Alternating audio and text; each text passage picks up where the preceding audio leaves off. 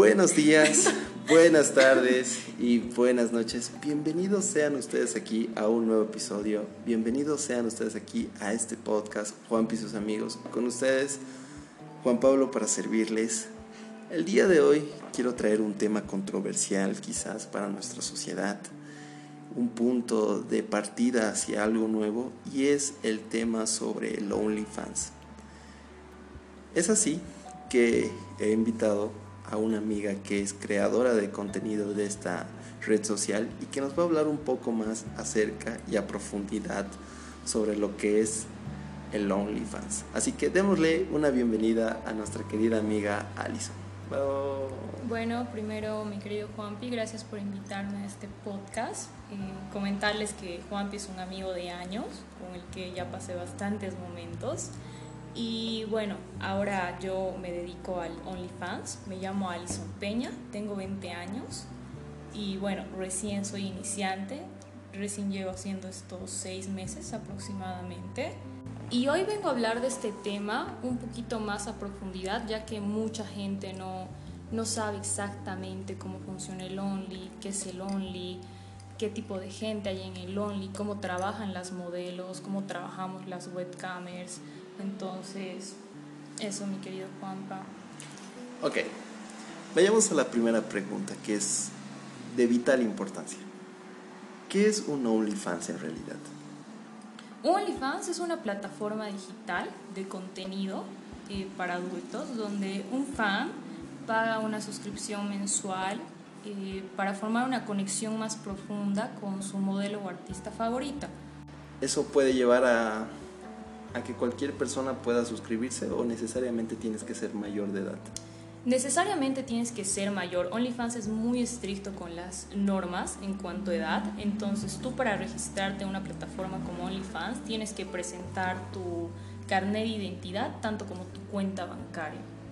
Claro, para certificar o verificar que eres una persona, ¿no? Claro, tienes que vincular tu identidad más tu cuenta del banco, entonces es muy difícil que que un menor de edad se meta a esto. Ok, un punto muy importante. Pero algo que me interesa demasiado saber es por qué has entrado a este mundo. ¿Cuál es el sentido que le das al OnlyFans en tu vida? Yo antes trabajaba de modelo, eh, soy modelo, me dedicaba desde muy pequeña, desde mis 15 años a lo que es el modelaje. Estuve unos años, eh, modelaba lencería, modelaba trajes, modelaba bikinis, y siempre tuve una personalidad súper abierta y, y amable. Siempre fui una persona coqueta, con una sexualidad muy activa, me gustaba hablar de los tabús, me gustaba siempre tener algo nuevo que decir, ya que acá en Cochabamba esto es un poco tabú, el porno, el sexo, mucha gente consume ese material, mas no toda la gente habla de lo que es eso. Y sí, pero dentro del OnlyFans me gustaría también que, que me puedas decir cómo funciona, eh, qué tipo de suscripciones hay, cómo la persona puede acercarse más como fan hacia la modelo o hacia la persona con la que está suscrita.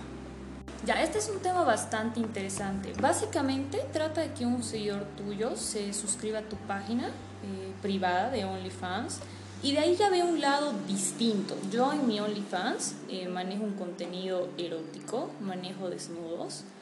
Entonces tú ves el otro lado de la modelo, ves el otro lado de la, de la chica la que sigues, puede ser tu amiga, puede ser tu, tu, compañera, puede ser una persona que has visto un día en la calle y de la nada ves que esa persona se abre OnlyFans y te causa curiosidad, te, te causa una intriga, dices, oye, mi amiga se ha abierto el Only, la otra cara de la moneda, me dejo entender. En mi Insta yo muestro un lado y en el OnlyFans muestro otro lado totalmente sensual, totalmente erótico, muestro un lado totalmente privado, no solo son fotos en bikini, son fotos eróticas, sensuales, que también conllevan producción. En, en mi Only yo manejo material profesional como también manejo material casero. Es muy interesante ya que a los hombres les gusta no solo el material profesional, sino el casero. Para abrirte un OnlyFans no necesitas ser una modelo, no necesitas estar 10 de 10 o estar súper tuneada. Mientras la chica sea más natural,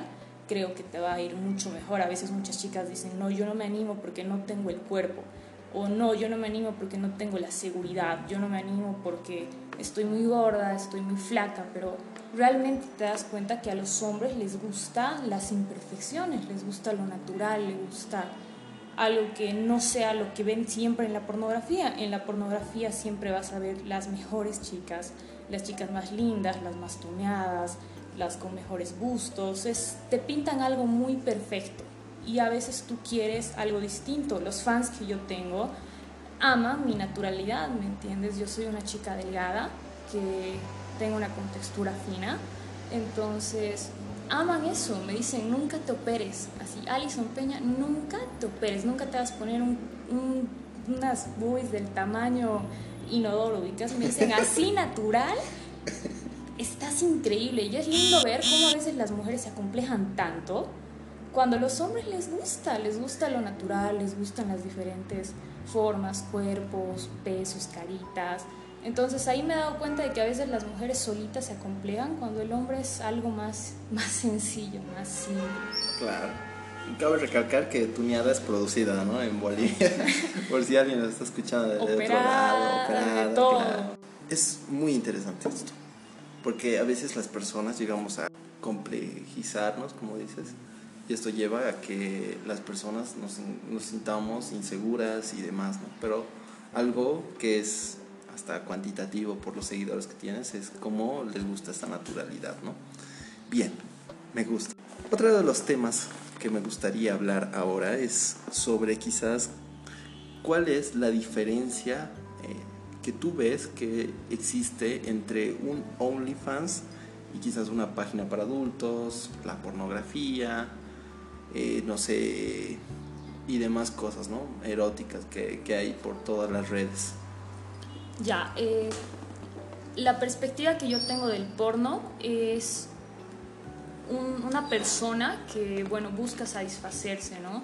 y entra a un sitio pornográfico. Un sitio pornográfico ya tiene una producción generalmente muy alta, tiene un guion, eh, tiene escenas, tiene historias. Una pornografía tiene todo planeado, a veces trabaja con productoras, hay distintos modelos, ya es algo más profesional, ¿me entiendes? En cambio, en OnlyFans es, es ver a la chica en su proceso, es ver a la chica iniciando de cero, de que no tiene idea de de cómo tomarse una foto así, cómo grabarse así, cómo llegar a un square, cómo masturbarse, cómo desenvolverse con la cámara. Es ver a la chica empezar a crecer.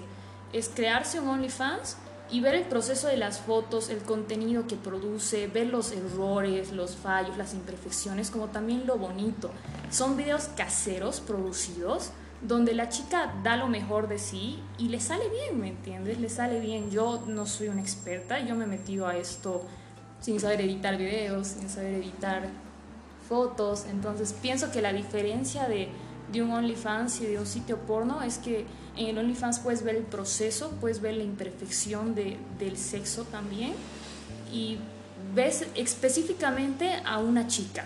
No es que te aparecen 10.000 chicas en un Only, no, es la vida de una chica que te está mostrando su vida erótica como su vida diaria. Entonces podríamos decir que existe un vínculo más afectivo en el OnlyFans que quizás en la pornografía. Creo que sí, creo que en el OnlyFans, como mencioné, te conectas más a profundidad, ya que puedes hablar con, con la modelo, la artista o la, la chica que sigues, puedes expresarte, puedes contarle cómo está tu día, eh, hay servicios del OnlyFans que incluyen llamadas, puedes llamarle, puedes hablar no solo de sexo, sino de cómo te sientes, puedes hablar de cuáles son tus pensamientos, cuáles son tus metas, puedes tener un diario vivir con esa persona, ¿me entiendes? Es como una amiga cercana a la que le puedes escribir todos los días durante el costo de tu suscripción.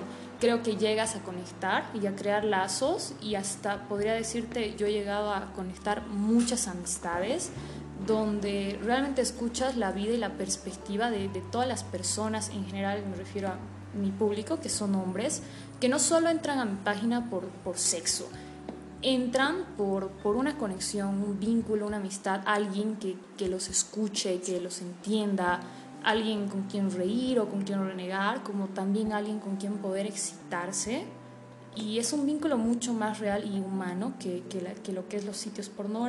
Y hablando de este vínculo cercano que existes con, o que tienes con el fan, no sé si tienes alguna experiencia quizás bonita que puedas decir a la audiencia sobre, no sé, alguna vivencia que has tenido con algún seguidor y que ha llevado a que digas, wow, el OnlyFans también sirve para eso. Llegué a conocer mucha gente en el OnlyFans y la verdad es que sí, eh, yo llegué a tener un, muy buen amigo en esta página donde básicamente solo se conectaba para hablarme de sus experiencias, de sus anécdotas, de sus vivencias, eh, se quejaba de su ex, eh, literalmente se suscribió para quejarse de su ex. No sé quién sea su ex, si me está escuchando ahora, tu chico se suscribió solo para hablarme de lo enamorado que está de ti.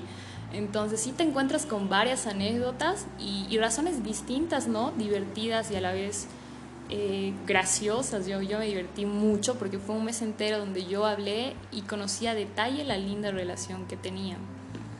Eh, como experiencia mala te podría decir los haters y algunas novias ahí celosillas o, o exes. Como experiencia mala tuve que muchos de mis haters, porque toda persona pública tiene haters, como también tiene fans. No le vas a agradar a todos, obviamente. No le vas, y como yo, yo tengo mucha gente que le puedo caer bien y puedo decir que tengo un lindo perfil, como hay gente que lo único va que va a hacer es querer destruirme y hacerme sentir mal. Entonces, claro que sí, claro que en el Only tuve haters, pero bueno, yo, yo les agradezco porque suscripción es suscripción. Entonces, lo importante es que paguen y te apoyen aunque te critiquen. Entonces, yo siempre trato de dar lo mejor y enviar un mensajito de ahí de buenos días y trato de ser amable y tierna. Y creo que esa es la mejor manera de, de combatir a los, a los haters, tratarlos, tratarlos mejor, te podría decir. Algo que quizás nos interesa a muchos es si se puede vivir de esto en actualmente aquí en nuestra sociedad, en Cochabamba, Bolivia, sobre todo en Bolivia, ya que creo que no existen muchas personas que se están adentrando a este mundo, ¿no? Así que la pregunta sería eso, ¿se puede vivir de eso? ¿Cuánto quizás se puede generar para, para llegar a estar tranquilos? ¿O qué se necesita para llegar a estar tranquilos? Creo que sí se puede vivir de, de, del OnlyFans, más yo, yo no lo haría. Yo tengo un tiempo definido para mi OnlyFans, pero sí creo que se puede vivir de eso. Creo que acá en Bolivia eh, el OnlyFans todavía no es algo muy común, es un tabú, entonces no hay muchas chicas que lo hagan. Por lo tanto es un poco difícil, como a la vez fácil, abrirte paso a este mundo. ¿Por qué? Porque es, es difícil porque eres, eres juzgada y eres criticada pero es fácil porque muchas chicas no se animan, entonces tú eres una de las primeras en innovar, en, en, meter a Bolivia en este nuevo mundo de, de, lo que sería la pornografía. Entonces yo creo que si, si te dedicas a eso y le metes y te esfuerzas, puedes llegar a vivir tranquilamente de esta plataforma. Como te comenté, yo no lo haría, yo uso el dinero para pagarme mi universidad, pagarme el alquiler, la renta, la comida, eh, algunos gastos que tengo médicos, entonces yo uso el dinero para, para crear algo a futuro, pero sí, yo creo que sí podrías vivir de esta plataforma. Bueno, sin más dilación, vamos a agradecer a nuestra querida amiga Alison por este, este espacio donde nos, está, nos ha comentado sobre cómo, cómo es el OnlyFans, cómo funciona, cómo y por qué entró al OnlyFans.